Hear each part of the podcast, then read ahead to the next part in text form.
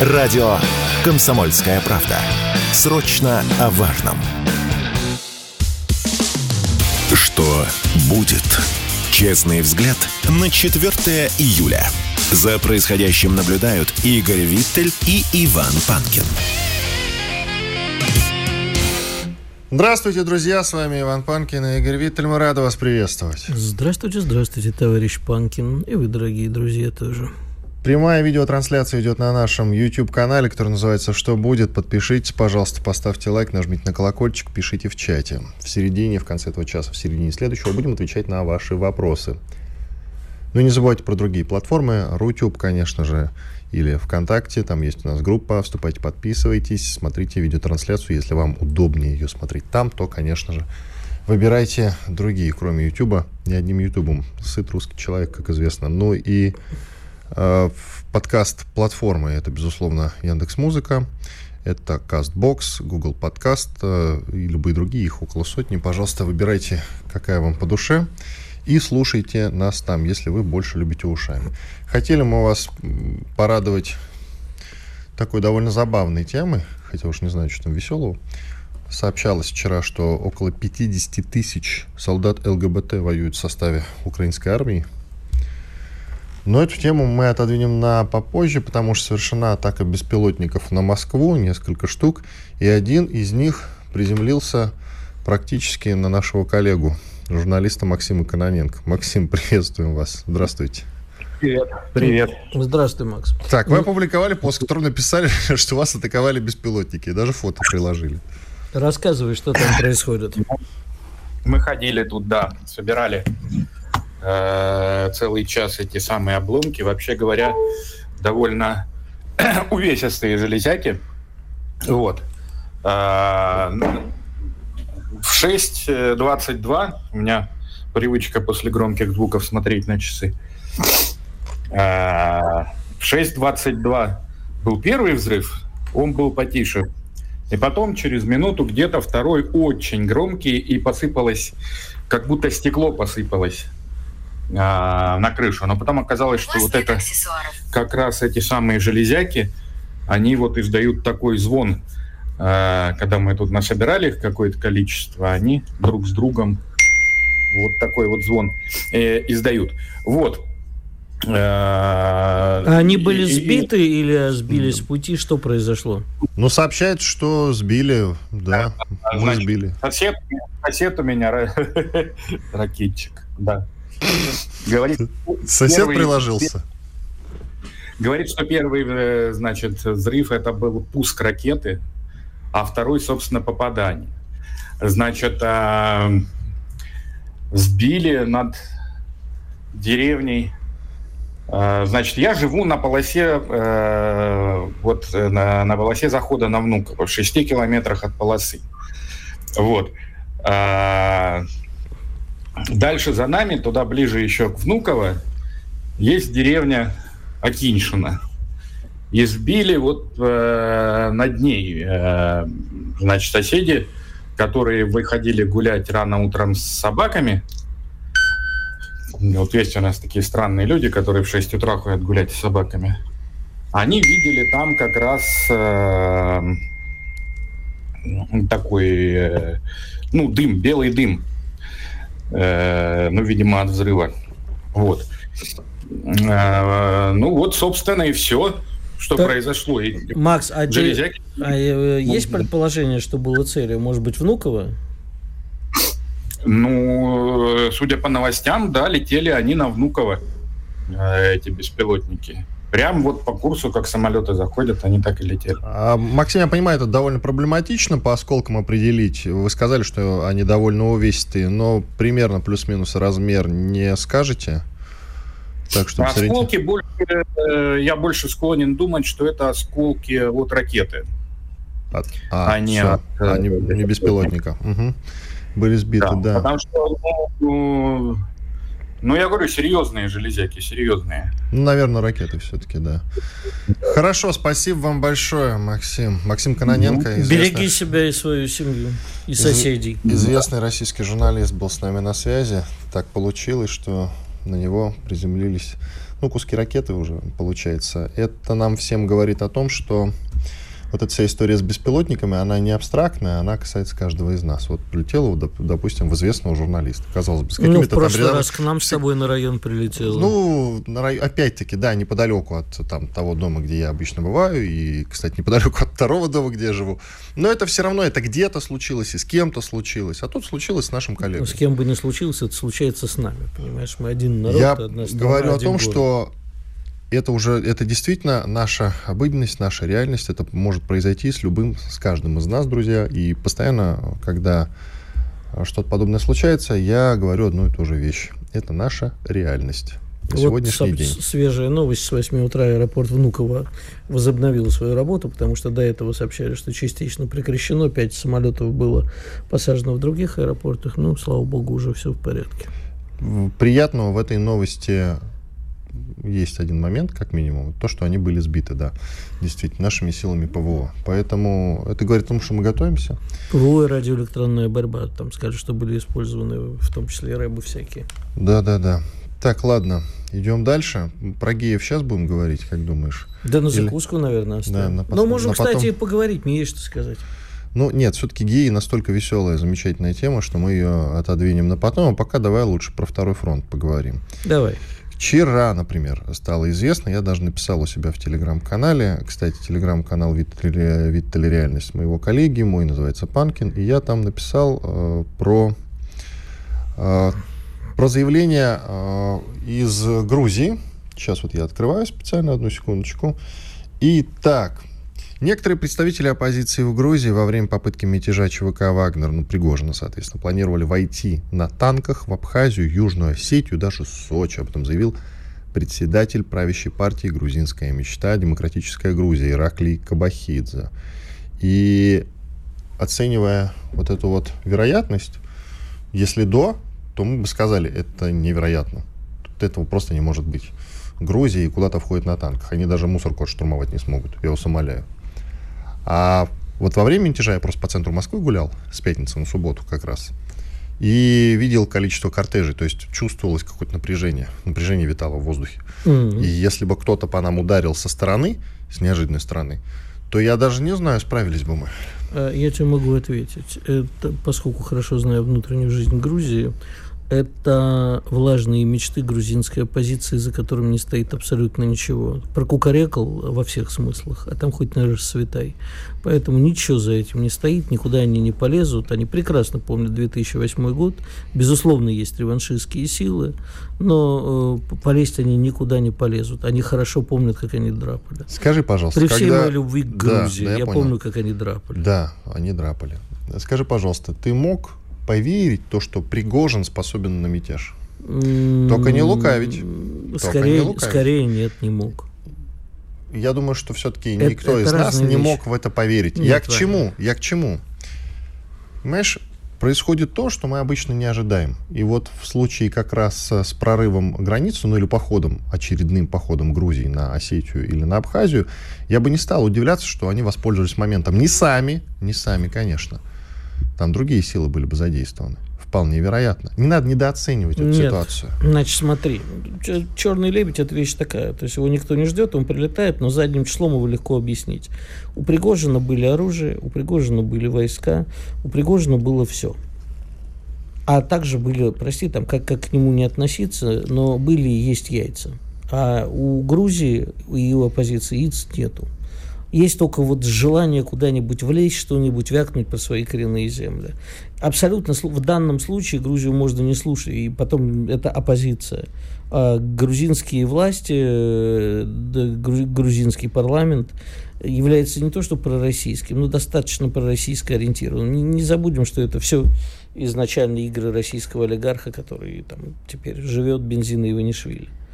Бориса Иванишвили, можно его так назвать. Поэтому ничего сейчас от Грузии ждать не приходится. Тем более, что Грузия э, одна из немногих стран, которая поняла выгоды от существующей ситуации и всячески на них зарабатывает. Грузии уже есть э, опыт того, как Америка обещает и кидает. Я имею в виду Михаил, э, Михаил Николаевич Саакашвили.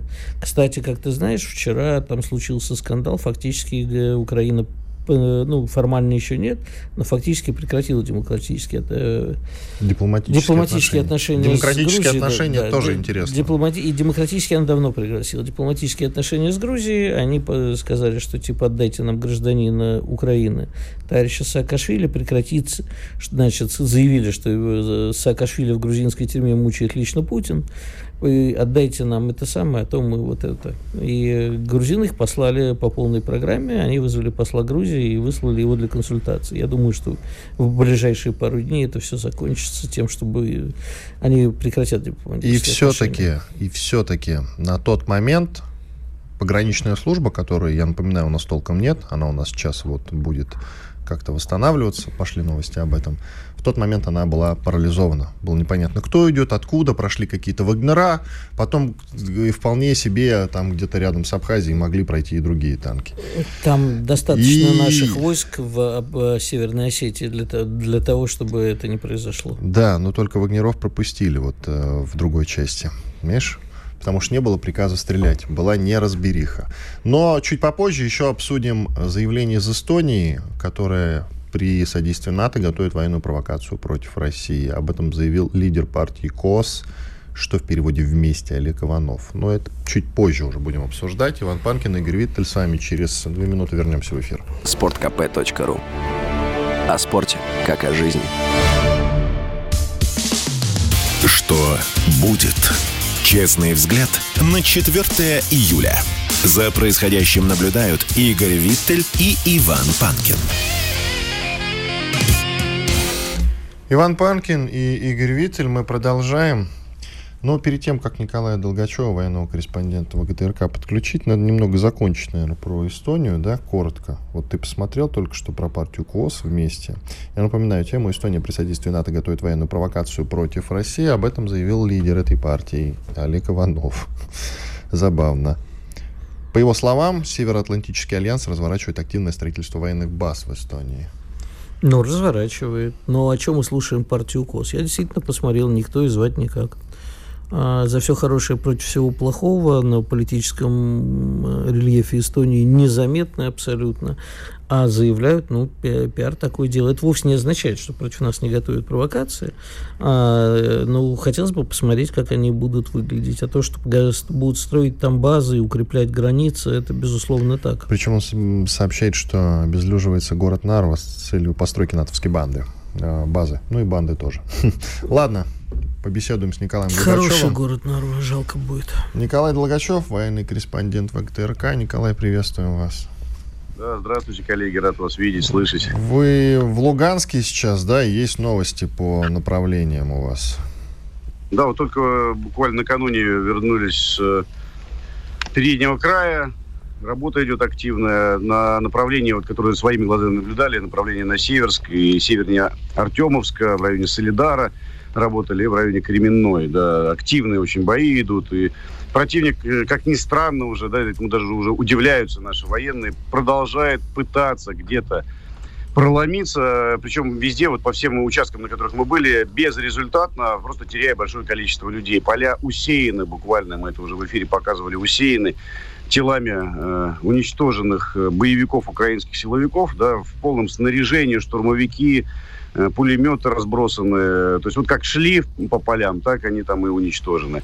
Э, на Кременском направлении некоторое продвижение наших подразделений вперед есть э, достаточно заметно. Это уже тоже не первый день. Да, на остальных участках активная оборона с маневрированием, но, по сути, линия фронта остается стабильной. С южного направления, которое сейчас самое горячее, да, вот лично там не, не был, поэтому Э, впечатлениями личными поделиться не могу, но ребята, которые там находятся, сообщают о том, что также идут активные бои, и линия фронта стабильна в целом. Что касается продвижения, а, можете там в метрах, в, километрах, ну, в километрах вряд ли, в метрах его обозначить? Ну да, э, сейчас не, не, не такая ситуация, чтобы э, километрами там ежедневно продвигались, но там, там за последнюю неделю больше километра прошли э, в направлении на Купинск. Э, это э, серьезное э, изменение с точки зрения тактического, э, да, потому что несколько ключевых опорных пунктов противника взяты. И э, это уже не первый раз, да, это направление достаточно успешно, там наши десантники работают э, достаточно активно и результативно, применяя все тактические хитрости, которые выработаны за время активных боев. Противник, по сути, Э, пытаясь э, насытить личным составом передний край, э, единственный способ, ну, хоть как-то, да, удержать наших бойцов. Вот такую тактику использует. Но она ему результата и успеха не приносит. Просто значительное количество личного состава у противника выбивается, теряют ежедневно вот на, на, на направлении того, на том участке, на котором вот мы работаем, а это где-то от общей линии фронта, ну, может быть, четверть, да, где-то порядка 200 300 э, единиц личного состава выбивается, уничтожается ежедневно. А что военные говорят? Э, есть объяснение, наши военные, я имею в виду, есть объяснение, с чем связано такое плохое, скажем, такая плохая подготовка и такая плохая реализация контрнаступления, которое нам так долго анонсировали? Ну, в, в первую очередь, э, это касается мотивированности тех э, солдат украинских, которые сейчас на фронте находятся. Очень низкая она. Да, те э, пленные, которые попадают в руки наших бойцов, они рассказывают о том, что ну, практически большая их часть мобилизована насильно, не желая того. Подготовку крайне низкую. А вот те скажем так, высоко, высококачественно подготовленные подразделения, которые занимались на полигонах Э, стран Европы, они по-прежнему в большей части сейчас либо держатся в резерве, либо брошены на южное направление, которое сейчас украинское командование считает наиболее важным. Но результат там, кстати, тот же самый, просто э, более активно работает наша артиллерия, и противник также несет огромные потери. Николай, скажите, пожалуйста, нам все-таки вот последние дни мы все обсуждаем историю, что Украина должна к саммиту НАТО что-то показать. Если на поле боя указать, э, показать, доказать, указать ничего не получается, то, скорее всего, будет какая-то провокация. Есть ли у вас какие-то косвенные признаки, ощущения, что готовится действительно провокация?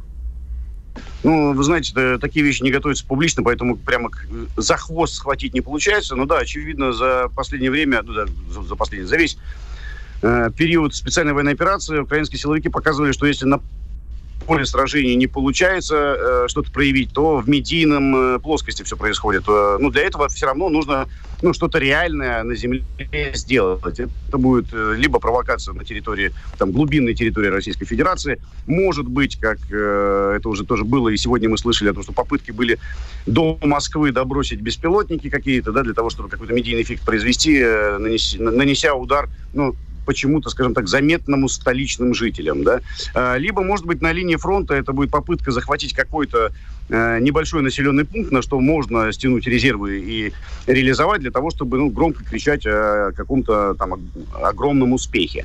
Э, может быть, и такое попытаются сделать. По крайней мере, попытки такие все время есть. Просто наши бойцы героически реально удерживают линию фронта, э, останавливая весь этот контрнаступ, на который при этом сил-то и средств стянуто достаточно много у противника, особенно вот на южном направлении, Запорожская область, Херсонская область активно, очень активно пытаются продвинуться, просто результаты не получаются у, у противника. Вот на нашем участке фронта, ну, по сравнению с югом, это чуть э, менее активно, но тем не менее тоже ежедневно группы пехоты при поддержке техники пытаются где-то как-то какие-то опорные пункты занять, серую зону сократить, Э, ну, сейчас активно работают наши беспилотники, беспилотники «Камикадзе», работают роты «Бла», которые специально созданы для того, чтобы вот маневрировать по фронту, наносить удары в случае э, опасности наступления. И артиллерия, артиллерия и авиация тоже. Все-таки э, о господстве в воздухе сказать сложно, поскольку все-таки, э, скажем так, Э, не абсолютно э, спокойно можно летать, да, ПВО противника работает, но тем не менее в воздухе преимущество у наших подразделений, и э, удары с воздуха наносятся именно нашими самолетами и вертолетами по противнику, а вот авиация противника как раз молчит. Э, в общем, примерно такая обстановка. Ну, самолет-то им не дали пока, истребите, пока. Важно это отметить. Николай, вы сказали, у них значительные, значительные силы и средства стянуты. Насчет средств, это западные средства или частично советское наследие? Что можете сказать? Ну, знаете, э, по советскому наследию, да, еще остаются советского образца танки, но в основном, вот опять же, даже то, что попадается в качестве трофея, в основном это даже э, стрелковое вооружение, э, пулеметы, да, это уже американского образца или немецкие пулеметы. Э, то есть на, насыщенность э, западной техникой, западным вооружением в э, силах противника, она стала намного выше, чем, например, там, еще несколько месяцев назад. И техника, которая там сейчас, сейчас на юге пытается, пытается прорываться, в основном это техника западного образца. Да, они стали ее сейчас несколько осторожнее применять после того, как достаточно большие понесли потери и ведут огонь в основном э, с больших дистанций или с закрытых позиций, как это происходило и раньше, вот до этой попытки контрнаступа. То есть э, стали ну, осторожничать, понимая, как, какие последствия вот в попытках прорваться. Но, тем не менее, да, западной техники много. Если бы ее не было, мне кажется, уже и нечем было бы воевать, поскольку, ну да, там автоматы Калашникова и пулеметы Калашникова все еще есть, и достаточно большого количества, но э, реально противотанковый Э, техники э, ПЗРК и бронетехники сейчас у противника больше западного образца, чем советского, потому что все, что у них было еще на начало специальной военной операции, по сути, значительная часть выбита и уничтожена. Тут надо сказать, Игорь, сейчас я тебя на секундочку перебью, что и у нас есть случаи использования винтовок Мосина. Старых-престарых стареньких престареньких. Это говорит о том, что в России всегда было хорошее оружие. Да, это хорошо. Вот прям сейчас вот, это, ты прям вот классно. Мы еще можем винтовкой нашел. Мосина эффективно воевать. Кстати, Николай, а трофейной техники много? Мы захватываем что-то? А, насколько я знаю, ну, по крайней мере, на нашем направлении прямо техники, которую можно было бы использовать, э, нет. Э, на, на, на южном направлении Сообщали ребята о том, что сейчас пытаются восстановить э, там две или три единицы э, французской техники и одну американскую. Оно как бы покажет, не покажет, как это будет использоваться, не знаю. На нашем направлении просто техника противника, которая подходит достаточно близко к переднему краю, уничтожается, ее использовать сложно, даже эвакуировать сложно, поскольку линия фронта мало меняется, а вот это серая зона, и сам, сам фронт э, это настолько горящее, горячее место, что подвести туда тягач, чтобы что-то сгоревшее вытащить, но это не самый лучший, не самая лучшая идея, Вариант. скажем так. Николай, а да. вот мы все-таки вернемся к теме провокации. Все что, все, что вы перечислили, это скорее так на саммите НАТО не продаж. Очень коротко. Ожидаете ли вы провокации на Запорожской АЭС или на Киевской дамбе? Буквально 10 секунд. Э, я не уверен, что именно эти объекты будут использованы, но какая-то провокация обязательно будет. Попытаются. Вся история специальной военной операции показывает, что противник использует террористические методы для достижения медийного эффекта. Это очевидно. Спасибо. Николай Долгачев, военный корреспондент ВГТРК, телеканал «Россия». То бишь, благодарим за участие. Иван Панкин, Игорь Виттель пора бы отдохнуть. Уходим на большой перерыв. Сейчас будем отвечать на те вопросы, которые вы нам пишете в чат YouTube. Я напоминаю, канал называется «Что будет?». Подписывайтесь, пожалуйста, нажмите на колокольчик, поставьте лайк. Ну и сообщения далее в разделе комментариев. Вот я не сказал сегодня, а надо напомнить. Жалобы, предложения, темы и гостей для эфира. Все это предлагайте, пожалуйста. Встретимся в эфире через 4 минуты. Радио «Комсомольская правда». Никаких фейков, только проверенная информация. Что будет? Честный взгляд на 4 июля. За происходящим наблюдают Игорь Виттель и Иван Панкин. Панкин Виттель, наш YouTube-канал, называется «Что будет?». Подписывайтесь, пожалуйста, ставьте лайк, нажмите на колокольчик, пишите в чате в конце этого часа, в середине следующего. Во время больших перерывов будем отвечать на ваши вопросы. В разделе комментариев, жалобы, предложения, темы и гостей для эфиров. Другие площадки тоже не забываем. Это ВКонтакте, это Рутюб и подкаст-платформы Казбокс, э, значит, Google Подкаст, Яндекс Музыка и много-много других. Выбирайте себе по душе и, пожалуйста, милости просим, подпишитесь на шоу «Что будет?». Мы продолжаем наш эфир. К нам присоединяется Алексей Живов, известный российский политолог, военный волонтер. Вы можете читать его телеграм-канал «Живов Z». Алексей, приветствуем вас. Добрый день, доброе утро. Мы выяснили вчера, что есть у нас, оказывается, дефицит с лодками. Вчера это обсуждали с Димой Стешным. Теперь давайте пойдем дальше так, чтобы наперед. Я вчера по поводу лодок был очень удивлен, честно говоря. Оказывается, мы уже полтора года воюем, там стоим в том числе полтора года, и у нас с лодками какие-то проблемы. Это очень интересно. А с чем у нас еще дефицит? Так, чтобы наперед разобраться, определиться, чтобы вот было какое-то понимание, что с этим есть дефицит, с тем есть дефицит.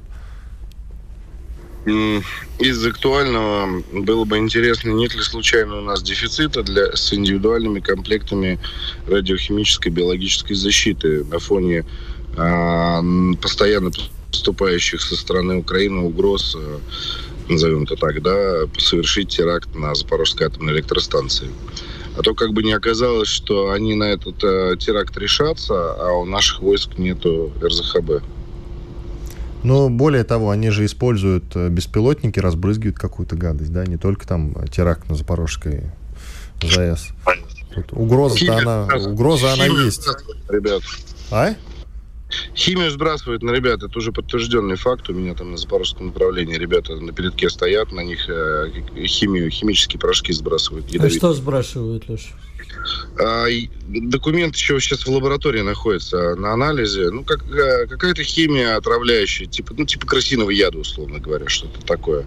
Бытовая химия отравляющая, которая вредна для человека. Вот, есть уже прецедент. То есть да, мне говорили, что там хлор-соединение тоже есть. есть. И у нас, по-моему, кто-то в эфире Да, говорил. комплекты уже нужны, соответственно. А еще что? Ну, слушайте, э, хронический дефицит легкой автомобильной техники, который до сих пор не устранен, э, ну, его пытаются устранить, да, то есть, допустим, знакомые мне полки ВДВ получают какие-то новые даже машины, пикапы, там по лицензии с Китаем собранные совместно, но это просто слезы. Одна машина дается на батальон, ну, или на роту, понимаете, то есть э, максимум это командир может позволить себе тогда вдоль своих боевых позиций начать перемещаться на машине, ну, на легковой машине, а не на КАМАЗе. А, речь о том, что там, там у разведчиков будут машины, еще что-то, там у кочующих минометных групп будут машины. Этого пока, к сожалению, ничего нет. Ну, то есть маловато, маловато машин, значит, э, не все, есть лимит на э, есть лимит на некоторые виды боеприпасов э, вот, э, с большим трудом иногда удается, соответственно, вызывать артиллерию. Леша, ну и по, да, по бытовым вопросам, к сожалению, тоже, тоже. все не очень. Скажи, пожалуйста, вот у нас вечный с Иваном спор, э, не то что спор, я говорю о том, что все равно рано или поздно придется повышать, скажем так, ставки в этой игре и долбануть почему-нибудь. Но вот есть новость. А Польша собирается поставить Украине противокорабельные ракеты НСМ-СДС. Эти ракеты известны тем, что против них, э, на кораблях нет тепловых ловушек, то есть если на самолетах есть тепловые ловушки, они справляются с современными ракетами, которые по ним э, стреляют, а корабли нет. И вот Польша сейчас поставляет достаточно большое количество таких комплексов Украине.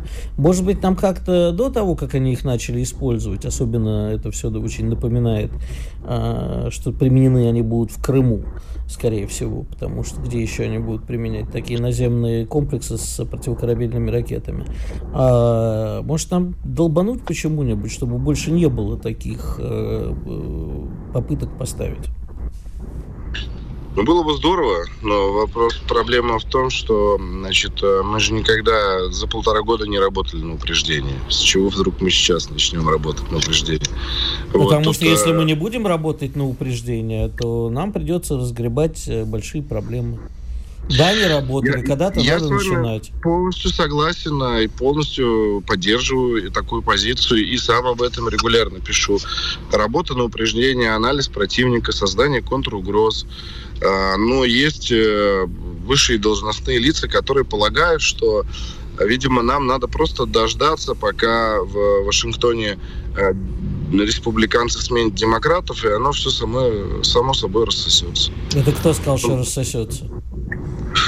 Ну, есть такое предположение. Оно так вот внутри экспертной среды там обсуждается. Ну, то есть мы все пытаемся понять, почему мы выбрали инерционный сценарий противостояния.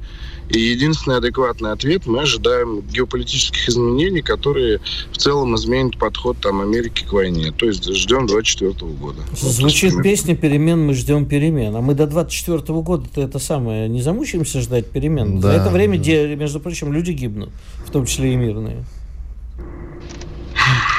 Что, какой, ты, какой ты ответ сейчас ждешь от Алексея, скажи, пожалуйста. Я ну, хочу, что, он тебе должен я сказать? Я хочу, чтобы Алексей, как мой товарищ, меня поддержал в этом в вопросе. И мы, наконец, тебя переубедили. А, вы... Послушайте, вот смотрите, э, вот смотрите, допустим, недавно по остаткам Антоновского моста был нанесен ракетный удар от РК «Искандер». Оказалось, что одной ракеты «Искандер» достаточно, чтобы обрушить э, полотно очень крепкого моста. Нам полтора года рассказывали, что нужно миллиард миллионов ракет, чтобы даже один мост через Днепр сломать. Оказывается, что мы двумя десятками ракет могли спокойно переломать им все мосты и разрушить всю логистику на левом берегу и все снабжение ВСУ. Почему, э, я тоже задаю этот вопрос в воздух, почему, а, значит, э, ВСУ при поддержке американских специалистов позволяет себе ломать нам Крымский мост, Чингарский мост, Антоновский мост, из-за которого мы ушли из Херсона. А мы почему-то воздерживаемся полтора года от нанесения точно таких же симметричных ударов. Ну, тоже вопрос. И никто на эти вопросы нам почему-то не отвечает. То есть не, у нас нет обратной связи. Мы все время куда-то в пустоту эти вопросы задаем.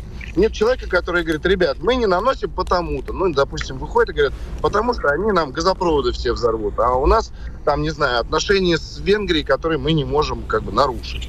Но никто с нами не разговаривает. Алексей, по сути, вы озвучили уже те слова, которые хотите услышать. Да. Зачем вас? А... Зачем вам? Я хочу только заметить, что полтора года воздержания, как это назвал Алексей, крайне вредно для здоровья, в том числе и для здоровья страны. Целебат, да, такая штука не очень полезная. Вот смотрите, если мы, да, если мы позволим им эти ракеты разместить, э, вот эти новые ракеты, обязательно, значит, будут какие-то потери от флота, да, ну, по флоту будут потери.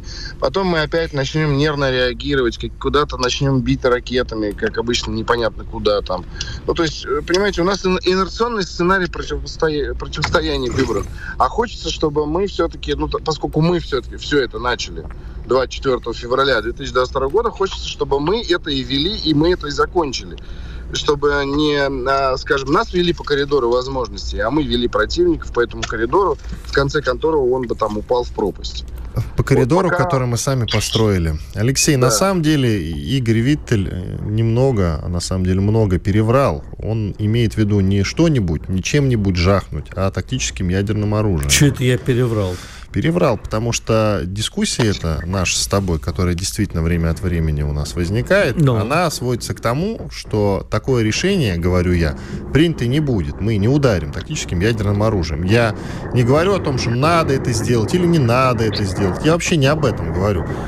Я просто уверяю тебя, что Путин такое решение не примет только если на нас там, я не, там, не знаю, не а попрет какая-то большая сила, большая натовская сила уже непосредственно. Только в этом случае он может применить тактическое ядерное а оружие. Другого случая эфире, не будет. А мы в каждом нашем эфире убеждаем дорогого Владимира Владимировича, что, может быть, стоит над этим подумать. Стоит, Алексей, тактическое ядерное оружие. Стоит? Да, сложный моральный вопрос. О, а что сложного-то? Вон для Игоря Виттеля что сложного? То у нас там каких-то костюмов не хватает в случае теракта на ЗАЭС. А тут сложный О, вопрос. Во всем виноват я. Я могу объяснить, коллеги. Дело в том, что, во-первых, американцы, по моим данным, э, готовят цифровые карты для тактических ударов по освобожденным территориям. Вот. Э, э зачем они это делают? Возможно, они планируют э, передать Э, вне всяких, э, так сказать, международных договоров, договоров э, тактические боеприпасы свои Украине в случае, если мы нанесем сами удар тактическим оружием. Моя, моя позиция следующая. Как личность я против применения ядерного оружия, любого даже тактического. Как аналитик я вижу, что все медленно к этому идет. И рано или поздно дойдет до логики, что проще э, проще ударить э, там, десятком тактических боеприпасов, чем пытаться э, в сложную военную стратегию. Товарищ Панкин упрощает опять-таки, делая из меня какого-то ястреба войны. Я тоже Ты не хочу... есть ястреб войны. Я тоже, как человек, Давай, Алексей, не хочу уже. Чао. А вот понимаю, как аналитик, что другого варианта, скорее всего, не будет. Алексей, спасибо большое за да, участие. Можно мне последнее буквально слово? Да, 30 секунд, вот, 30 э, секунд, пожалуйста. Эфиром, да. Сейчас я приехал на похороны старшего сержанта Дмитрия Нестерова, царство ему небесное. Он погиб несколько дней назад, защищая Россию, Херсонскую область и э, родной Крым, в котором он родился и вырос. И мы вместе с волонтерами за двое суток, благодаря народу России, собрали для его многодетной семьи, у него трое дочек и беременная жена, 8 миллионов рублей. И я хочу поблагодарить каждого человека за каждый рубль переведенный. Вы настоящая семья для наших военных. Спасибо. Спасибо. Алексей Живов, политолог и публицист, телеграм-канал Живов З. Комсомольская правда. Радио, которое не оставит вас равнодушным. Что будет? Честный взгляд на 4 июля. За происходящим наблюдают Игорь Виттель и Иван Панкин. Иван Панкин, Игорь Виттель, мы продолжаем наш эфир. Есть хорошие новости. Вооруженные силы России, официальная информация, уничтожили почти все поставленные в ВСУ танки «Леопард». Но их 16 штук, но поставленные в ВСУ только Польша и Португалии. Ну, там есть. То есть э, начало такое хорошее. Так, читать вот первый беглый взгляд на эту новость. ВСРФ уничтожили почти все поставленные в ВСУ танки «Леопард». И также уточнили Польша и Португалия. 16 штук. А, ну, там Разочарование такое, насколько, от радости до насколько разочарования. я вообще помню, португальцы поставили танки в таком э, состоянии, что, в общем-то, их и не надо было уничтожать практически. Ты Всё знаешь, шутки плохо. шутками. Это не шутки. э, Я радуюсь за каждую подбитую, конечно, бронете- бронетехнику, за каждые танки. Ну, не, не хочу говорить про живые, про живых людей, точнее, уже не живых, но, тем не менее, не, а чего тут не радоваться? А, вопрос, что они будут поставлять, когда кончится все, что мы перебьем. Просто я опасаюсь, что А я же не- тебе говорил уже. Что? Смотри, вооружение скоро действительно закончится, его нет. Мгм. А, Они будут поставлять деньги.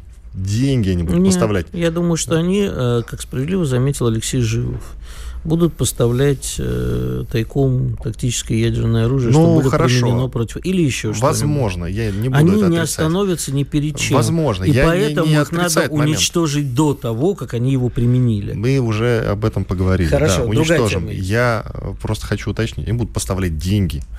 А на эти деньги на черном рынке Украина будет закупать вооружение. Хорошо, давай поговорим про деньги. Вот сегодня О, деньги. я, Я у, люблю деньги. у коллег прочитал чудесную новость. Чудесная, если честно, я мелкий злобный гоблин, а, потому что у меня к этому человеку есть и личные счеты. Он тебе денег должен? А, Ты на него работал, он тебе не заплатил? Нет, нет, все хуже. Просто мерзот, с которым у меня когда-то случилась большая заруба. Любовь. Значит, э, Я укра- думал, укра- большая любовь. Украинский э, алкогольный олигарх Евгений Черняк, которого здесь синергия раскручивала по полной. Он здесь занимался информальством, чтобы не говорить инфо-цыганством, по полной. Выступал, Это раска- ин- университет Синергия, который Да, да, об да, этом? да, А, да. Все, я понял. Ага. Э, Значит, вот такой украинский олигарх. И э, на деньги, которые он зарабатывал в России, а у него здесь водочные заводы, он финансировал ВСУ. И продолжалось это долго. И у нас много людей, в том числе и российских бизнесменов, которые не поддерживают СВО и сильно подозреваю, что поставляли деньги и поставляют деньги в ВСУ. Значит, смотри, а, у нас прошло полтора года после начала ВСУ, даже чуть больше. Да. Все прекрасно знали про Черняка, кто он и что он. Не говоря уже о том, что это чистый бандит. Истории про то, как он в Киеве убивал людей, тоже все знают. Так. Никто его не трогал. И вот только вчера задержали э, его двух российских представителей, ста- провели обыски, объявили его в розыск как спонсора терроризма. Скажи, пожалуйста, куда смотрят э, наши спецслужбы, когда видят, что определенные украинские, а то и российские бизнесмены в явную спонсируют ВСУ? Почему они позволяют это делать? А они практически в открытую Чер- Черняк хвастался э, своими связями и тем, что за взятки он вообще тут может решить все. Вот как-то я чисто офигеваю, дорогая Ты редакция. знаешь, это, наверное, не больше, чем слова. Украинскую тему он здесь за взятку решить не может. А какая украинская тема? У него тут формально были российские предприятия. Правда, продавали украинские бренды. Водку Хортицу. Между прочим, 10% российского алкогольного рынка. Пить вредно, говорю я. Ты знаешь, мне не так давно подписчик из Польши присылал голосовое сообщение. Я его отложил, оно у меня где-то есть. Он рассказывал, что он работал, просто это было месяца два назад, до него пока очередь не дошла. Я, пожалуй, сегодня подниму это голосовое сообщение, расшифрую его, и завтра мы его в эфире обязательно обсудим. В свое время он здесь работал топ-менеджером в организации, не буду сейчас называть, э, какая организация, потому что точно не помню, чтобы не ошибиться, а завтра все будет э, четенько. И э, это был бизнес Коломойского здесь, в России, Мгм. когда-то, до специальной военной операции. И это был бизнес, связанный с пластиковыми бутылками. Пэт Тара. Да, с пластиковыми бутылками. И, собственно, он говорит, что Коломойский-то от этого бизнеса никуда не отошел, просто другие юридические лица. Переоформил на другой Да. юридический Да, лица, да, да, но поставил он по-прежнему имеет к этому отношение. Я вот сегодня я это найду, и обязательно мы завтра это еще этот Именно вопрос поднимем. об этом я и говорю, что номина, э, как бы номинальные директора, подставные директора переоформлены на кучу прокладок. Это все продолжает работать в России. И для этого нужен, знаешь, в Советском Союзе была прекрасная организация ОБХСС. Отдел по борьбе с хищениями социалистической собственности. Вот у нас, уверяю тебя, есть еще специалисты, а если нет, могу посоветовать, которые способны посмотреть на фильмы, понять, что куда, кому на самом деле принадлежит, куда идут финансовые потоки. А я думаю, что даже специалистов не нужны, все все знают прекрасно. Ну, в конце концов, у нас и крупные государственные фирмы там газом торгуют с Украиной. Кажется, это... Аммиакопровод, опять-таки. Да. Ну, правда, он сейчас находится в, Да. в несколько разобранном состоянии. А слышим мы один и тот же аргумент. А как же Венгрия? Ну, в случае с А действительно, Венгрии слушай, нету. а вот правда, а как же Венгрия, Игорь? А я думаю, что с эту проблему можно решить с помощью терминалов жиженного природного газа. Либо с другими... Почему же такими- не решат? Не знаю. Не знаю, потому Может что... быть, все не так просто. Во-первых, все не очень Может быть, просто. масштабы Э, будут не те? Хорошо, допустим, с газом еще можно обсудить, что нельзя в один день построить СПГ-терминал, но с- в случае с водкой что произойдет? У нас... э, Своей на- водки, что ли, не хватает? Вот именно, вот именно. Нет, это очень серьезный вопрос. А все поднял. можно вообще всех, кто покупает Хортицу, отправлять э, туда, депортировать. Чьи это вы вражескую водку пьете? Хортица, Немиров, там кто еще у нас? Ну, Немиров Я- тоже с Украины Я, я пришел. водку последний раз пил давно. Вообще пил давно. Да, Поэтому- мы с тобой трезвники, это по нам заметно. Так вот, я и, и возмущаюсь тем, что у нас по-прежнему продолжает все в стране работать, как ничего не бывало. Бизнес, бизнесом, знаешь. Моисей Моисеем, а бизнес бизнесом. Слушай, вот на завтра давай-ка по поводу украинского бизнеса Давай, прям давай. развернуто даем эту тему. Я думаю, что выделим прям э, хороший такой большой, даже два слота в эфире, две части этому посвятим, хорошенько разберем это со специалистом с каким-нибудь. по версии следствия, с февраля по апрель прошлого года, прошлого, не этого, Вань, Евгений Черняк перечислил ВСУ свыше 500 миллионов рублей для осуществления террористической деятельности на территории Украины. А этим летом закупил и отправил украинским военным оружие на сумму 90 миллионов рублей. Я что-то совсем не понимаю. Почему он до сих пор не в петле, а гуляет по Нью-Йорку? Ну, по Нью-Йорку-то, допустим, он может гулять спокойно, там мы его сейчас не достанем. Если достанем, это дополнительный скандал, который нам не нужен, как со Скрипалем. Сейчас нам это совершенно ни к чему. Сравним. Ну, я думаю, что шум будет такой же. Постараются поднимут шум. Но бизнес его здесь надо действительно Ну вот прикрывать. вроде, вроде началось. Я, Всё- я уверен, что всё они сейчас... еще- денационализировать, все украинское в России, абсолютно все. Да, конечно, они национализируют по полной программе э, наше все, что там было. С другой стороны, есть же пророссийские люди, мы не должны это забывать.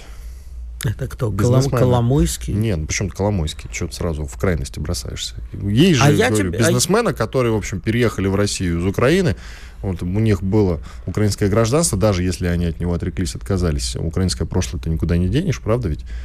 А, К ним тоже будут сейчас присматриваться. А ты А я знаешь, у нас до крайности доходит, присматриваются слишком А я- внимательно. А я, тебе отвечу.